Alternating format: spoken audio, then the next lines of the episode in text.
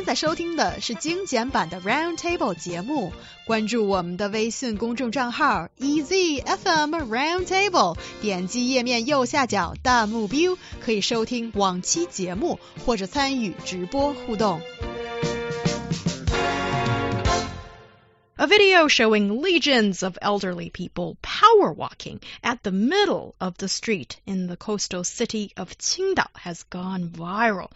One would have thought that the middle of the street is for vehicles to go through, but why are the elderly folks occupying the middle of the street? Well, according to a report by Qingdao Bandao City News, two groups of elderly people would take a power walk every morning in the middle of Anshun Road in Qingdao. Every morning at 6 a.m., they would be walking very fast in the passing lane of that road. The first two people at the front would hold up high banners of their walking group, and all of the group members wear the same t shirt, either in red or in dark blue. Each group consists of 20 to 30 middle aged and elderly people. They have a portable loudspeaker blasting motivational music. They take big strides and march on the road. These folks look happy and confident. But well, if that picture was happening in a square or in a playground, that would be perfect. You see energetic elder people marching and exercising. But happening on a road where this is a uh, fast lane and maybe passing lane, I'd have a problem with it. Yeah, this is not the only case as well where we see elderly people just being rebels, right? Uh, using facilities for their own means.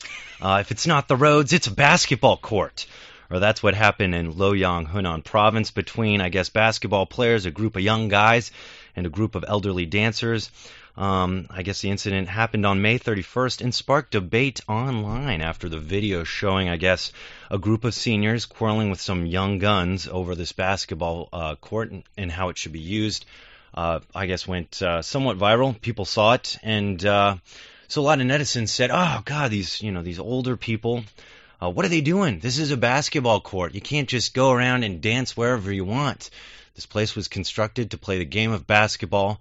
You're not supposed to be there doing anything else but basketball. Yeah. Yeah, so. and when it's a road, then I guess it's for especially the fast lane and the passing lane. So that is for the car mm-hmm. at the back to overtake the car in the front. Yeah. That's all devoted to the purpose of vehicles, not human beings to walk on it. And not to mention that these folks are doing power walks. That sounds really energetic. Yeah. And yeah. also, what a scene when they're marching in groups and uh, in unison and with the banner. Um, uh, I can't remember what, what, what it says on the banner, but it does show that we are a group in uh, solidarity and we're doing this together. We're mm-hmm. exercising and we don't care where the cars are going to go. That seems to be the message. Am I interpreting this correctly? Well, I think you're definitely, yeah, there's definitely something to be said there because they're not just walking in a group together. It's almost they're walking in like some solidarity as like a group of like we're proud to be here. Look at us. You forgot about us, but we're here. And we're trying to get some exercise, you know? Yeah, at some point as it's like maybe they feel after their usefulness to society is gone, society forgets about them. Like uh and that's no way to live. So maybe there's this mindset of saying, "Hey, remember us? We got you here." and we just want to walk down the street. And so, you know, let's paint a picture about this street. It's an eight lane road, okay? So the passing lane, there's probably multiple passing lanes. And um, this is happening at 6 a.m. In the video, as I understand, uh, the traffic video shown, there's no heavy early morning traffic that's going on, as or at least that's what I've heard. Uh, car drivers can easily see them, and they can slow down to avoid them. You know, if you go to cities like San Francisco, you'll see people that are an inconvenience to you riding their bikes, not going as fast as you. You know, sometimes uh, it's not all about the person in the car, but rather the day in, day out people trying to maybe not drive cars, maybe to run down the street and take a jog in the afternoon or something like that. So um, I, I do see this as being relatively unsafe in some regards. I think they're trying to find a good time to do it where it's the safest time. I think they're also making a statement saying, hey, like, don't forget us. We have no place to go. Where should we go power walk? And so these kind of things. And instead of um, young people maybe uh, giving them an alternative, they just like to point fingers and say, God, these menaces to society. That's what I see going on. Um, we don't really see any alternatives, as Ryan said, but there are, there were police going to this this Mhm. group, well, marching group, saying that maybe you shouldn't do that on the road because it's not safe, and there were some group members would lag back sometimes behind sometimes. They'd pick up speed without looking at the traffic lights of the intersection at all. So i think the problem here is not only because they break some rules but because when elder people break rules we think like okay um you've been you've been uh, left of the society for a really long time. The society was not like this when you were young. So nowadays we will cut you some slack. But when we're dealing with young people, we say you should follow the rules because rules are the foundation that we build up the society. I don't, I don't understand why there should be double principle here. Well, I think the thing is, I don't think what these people are necessarily doing is destroying society or making it much harder for people to go about their daily lives. I mean, what I described to you is cars can easily pass these people, but give them an alternative. I mean, it's not necessarily a doubled standard. It's as much as they're saying, where can we go? You know, everybody else is working, so of course, where do we go? Um, you know, here, let me paint a different picture for you. Okay, so China's population is aging. We've talked about it probably uh, 90 million times on this show, at least. I mean, uh, with the Ministry of Civil Affairs saying that 220 million Chinese were older than 60 by the end of last year. Okay, and by 2030, that's 25% of your population. You're saying, I forget about you. You know, don't. What, I won't give you a suggestion, but I don't like that you're marching in the middle of the road. I think to be constructive, you got to give them something else. Because let me let me give a different statistic to you. According to a survey from uh, 2014, Chinese uh, people are enjoying more spaces in the cities to take exercise compared to the survey done in 2003. And in fact, that increase happened 99.34 percent. But among those spaces, basketball courts take up the highest percentage. You're not building infrastructure for these people. You're not trying to solve their problem. That's what I mean. It's it's like saying, you know, society wants to p- please the taxpayers, build infrastructure for the taxpayers because they're the ones that are making the gears move. Once older people hit a certain age, why would you invest in them from a certain logical standpoint? Because they're not contributing anything anymore. You know, you got to build daycares, you got to build these kind of things so that professionals can keep being professional. And so when you invest in that kind of infrastructure, I think you're investing in a developing society, a very developed. But the thing is, I think it's only expenditure when you invest in an infrastructure that's for the elderly. But yet we cannot forget them, you know, because where we are, who we are, where we are today, um, that It's all is- from them. Yeah, exactly. So I think as an ode to them in some way, though it doesn't necessarily help us in our young lives, is we should strive to find an alternative instead of just pointing fingers and saying, hey, what are you doing? And you know, this is on, this is netizens. This is a group where um, people online, the only voices you're hearing are young people. Their voices aren't there. These people aren't necessarily as active online as young people. So when you're referencing, oh, look at the netizens, yeah, that's only the young people. So where where are we hearing these older people? They're really disenfranchised. Where voices matter, they're not being heard.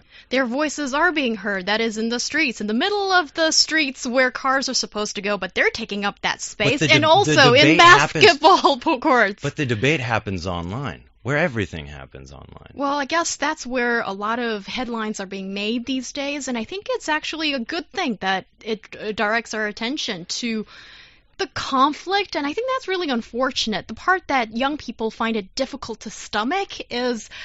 I think it is an assumption, but in our society, we tend to think that the grandmas, the grandpas, or elderly mom, moms and dads, they are supposed to be calm and tolerant and they would have a conversation with you.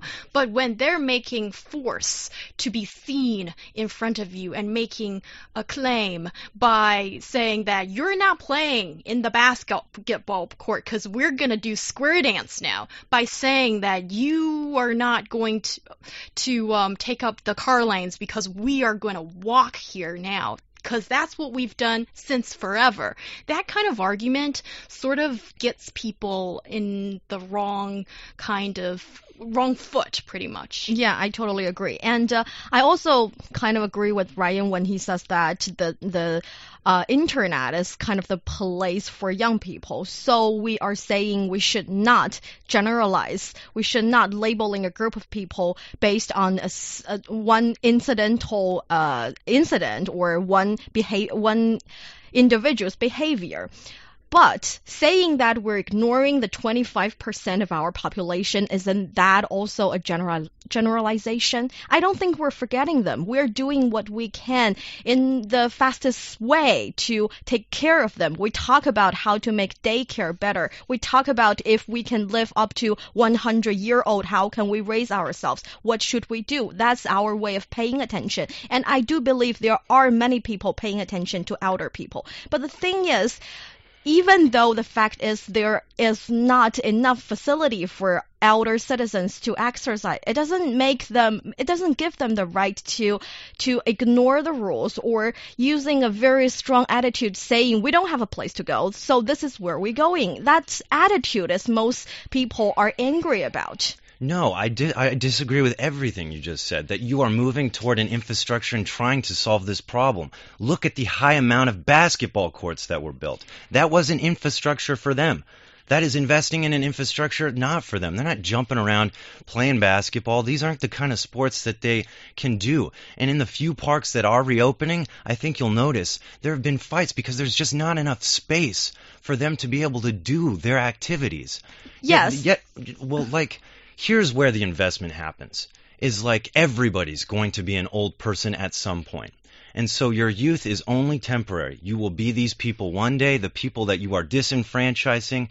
You know, the last laugh will happen to you because one day you're going to be that person and somebody else is going to be sitting in that chair saying, New Hong Lin shouldn't be marching down the street. She's she's old and I blah, would blah, blah." not be marching down the street. I will find a place good enough for It's me easy- to exercise. to and if I can't find that place, I will go to the government saying we elder people need a place to exercise. You've made the place How we, we used to exercise a, a a road and also for the basketball uh, court incident. Actually the community did give them assign them a 60 100 uh, square meter place to do the square dance. They just they're not happy with it. They think it's not good enough. They think there are fewer maybe lights or whatever. They're just not happy with it. So they decided not to argue about it but go to the basketball court and say we want a square dance here because we like it here better. What's the attitude about that Well, I think it is quite interesting that um,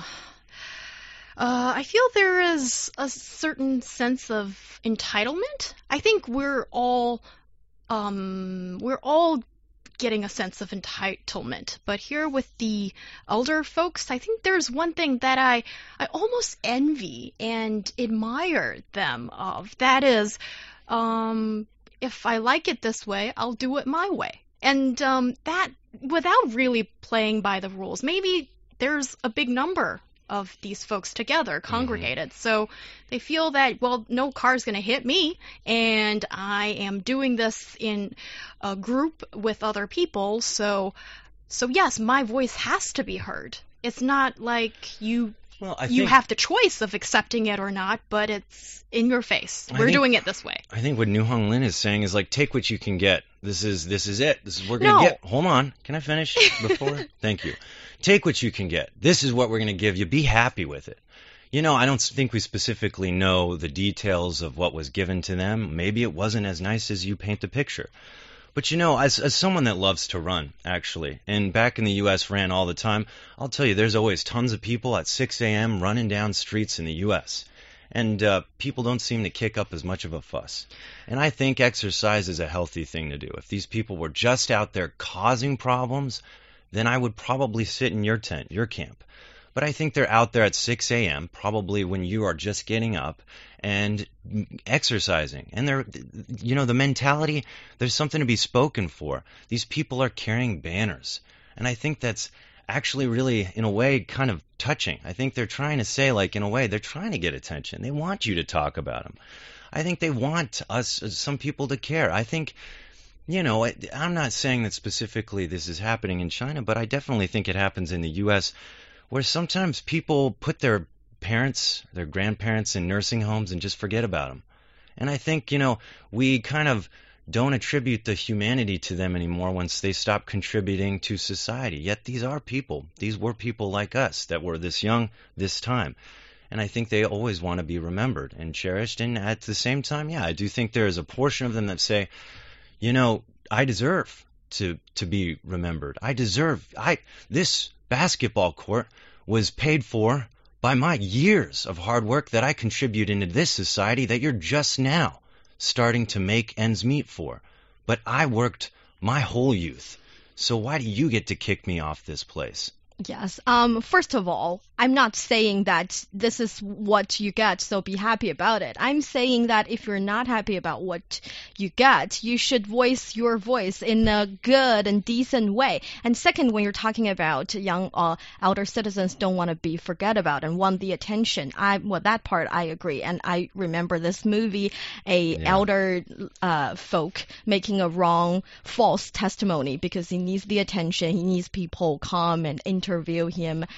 Well, that was a very sad and tragedy kind of scene and plot in that. But I don't think two wrong make it right. He's still making a false alimony, Okay. uh, testimony. Okay. Um, yes, I think I see what you are saying, Ryan. I understand that you s- say that these older folks feel that they they deserve the good things. They they deserve people's attention. They Mm. deserve this and that. But young people can also say, I deserve to have my basketball court when it is built for that purpose, when I am paying the taxes, when I'm paying for the pension fund, and all those things. But they already I did think- that for many more years than you. So why do you get it? Well, actually, there is one technical loophole. There is that the Chinese pension fund only started in 2000 and But I mean the uh, infrastru- 1997. the infrastructure, these basketball courts, where China's become, how it's developed, where it's moved, was in no small part the struggles that came before people before people like us. Yes, that is a very good point. point, and I think the part that um, maybe is uh, sh- shows that there's a difference in understanding between the generations is that a lot of people see this large group of congregation marching in the street in the morning as invasive. Because today's people when you want to make your difference in opinion heard you don't do it that way. And you kind of feel that maybe i'm invading other people's personal space. When people go to work or uh, start their day you don't usually see people do that. Yeah. and it it so i think there is this uh, difference understanding of space and what is comfortable between people. You know, I think I think yes, there's two sides to every issue and where we can really solve this kind of issue is some kind of compromise because I think the young you're going to be in that camp one day. So an investment in that direction is an investment where you're going with each year you live on this planet. And you know, I think it's it's it's help them and in by by helping them you will one day help yourself. But to tell you the truth, like as a lifeguard working at a university pool where probably many students were like the elderly don't what are they doing at a university pool you know but uh, we often had special hours in special pools that were therapeutic for the elderly we gave them a discount we wouldn't allow anybody else that wasn't a student to come and use this facility but the elderly we cut them a special deal and in fact i remember thinking that that was that was a nice thing to do. Um, though sometimes maybe we couldn't jump in the therapeutic pool. Um, that was actually built for little kids and them, and I think it did more good for them than it did for anybody else. And so I think these kind of little initiatives, these little things, mean the world to a group of people that feel forgotten. And I think that that's a cool thing because that we're all going to be those people one day. That is a really heartwarming thing, and I do see that there are plenty of preferential Mhm. policies for Yeah. elderly folks that, you know, after you pass uh, the age of 65, Yeah. pretty much all transportation is free. Uh, and Score. yeah, and there's there's a lot of preferential policy that's Yeah. targeting the elderly folks. That's and one thing that I don't understand here is, in a way, aren't we making elderly folks sound like this monstrous group of people that jumped out of the middle of nowhere? Yeah. We've always had older folks. they didn't just appear overnight. What happened in the mm. past? Well, I think it's what's happening now. You have a whole area of communication that, where dialogue is happening that they're not even a part of. So they're not involved in that. But there's more people on this planet, commu- communications happening on a global scale, and this is something that happened relatively not too long ago. I mean, think about the cell phone. Think about internet. Young, that happened in our generation. So things have changed faster than anybody could think. And I think in these changes, these people have been left behind by a lot more than the the age difference that was that in the past. Mm, and on top of that, I feel like our society is developing. Say Yeah. you get a kid now, you can find a babysitter to take care of your kid instead of your, instead of your parents. So your parents would have the luxury and the good health condition to go out and do square dance. Whereas when people when uh, elder people back then, they may doing really not that well at home and trying to still br- bring some bread onto the family table. So they don't have the luxury to do that.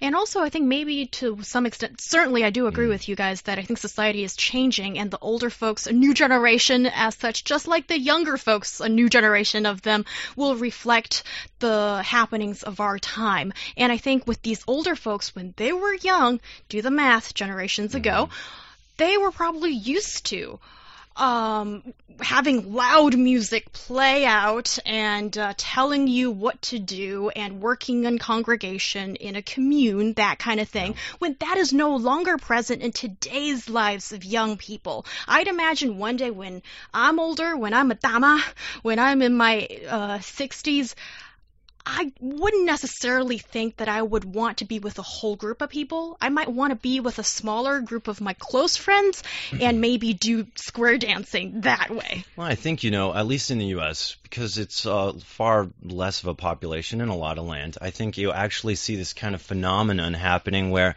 in certain areas, in certain towns, the, the population's very much older and lot, a lot of younger people. Like there's a bunch of cities in Arizona where it's just old people like cities because I think they, they're like, hey, let's all kind of move in this one city, then we can have this kind of relaxed lifestyle and not inconvenience anybody. And so this kind of phenomenons happen. And you know, I think I just wish we can give people the best. Those that necessarily aren't contributing anymore but have, you know, and in the perfect world if we can find a compromise between age differences, isn't it worth it? Yeah, and uh, we have well, there are good people and bad people in every each and every group. So don't wear your discrimination goggles when you're looking at old people. Yeah. Yes, and don't let a couple of maybe slightly more violent Yeah. elderly folks destroy your Yeah, image, good- good your point. your impression on these older folks because most of the time they're so supportive of us. Don't forget that.